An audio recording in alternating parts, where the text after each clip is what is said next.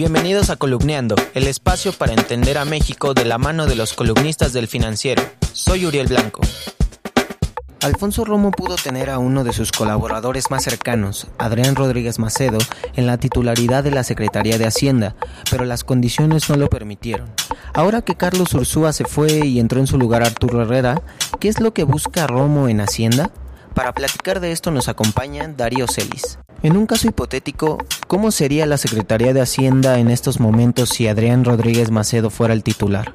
Pues yo creo que sería una dependencia muy institucional, una institucional en el sentido de muy plegada hacia un concepto más proempresarial, más, aunque no le guste a López Obrador, pro neoliberal, más alineada a los principios del libre mercado. Eh, sin duda sería una Secretaría de Hacienda mejor estructurada, con funcionarios más preparados, más capaces, más estudiados, porque la estructuraría Romo, Alfonso Romo, ¿sí?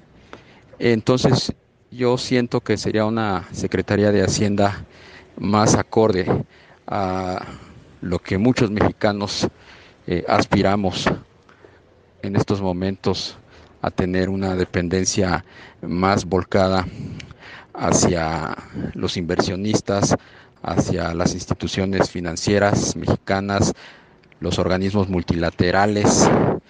Sin duda no habría eh, funcionarios que estuvieran cuidando los recursos de una manera tan drástica como lo estamos viendo.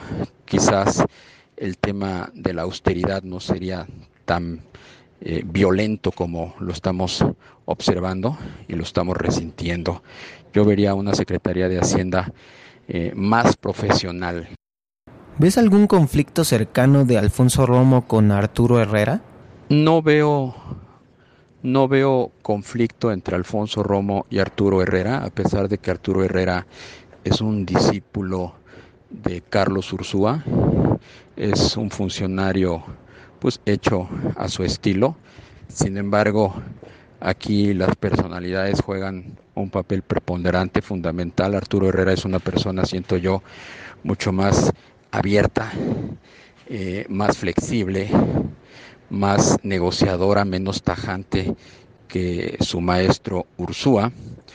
Y Romo, pues ya no tiene el margen de maniobra suficiente para poder incidir en una Secretaría de Hacienda que ha heredado Herrera con los vicios, no solamente de Ursúa, sino pues la influencia ya arrolladora de un López Obrador, cosa que quizás si Romo la hubiera controlado desde el principio con Adrián, eh, hubiera sido un poco más independiente o por lo menos eh, más negociadora eh, y no pues dejarse imponer todo lo que el presidente quiere y desea.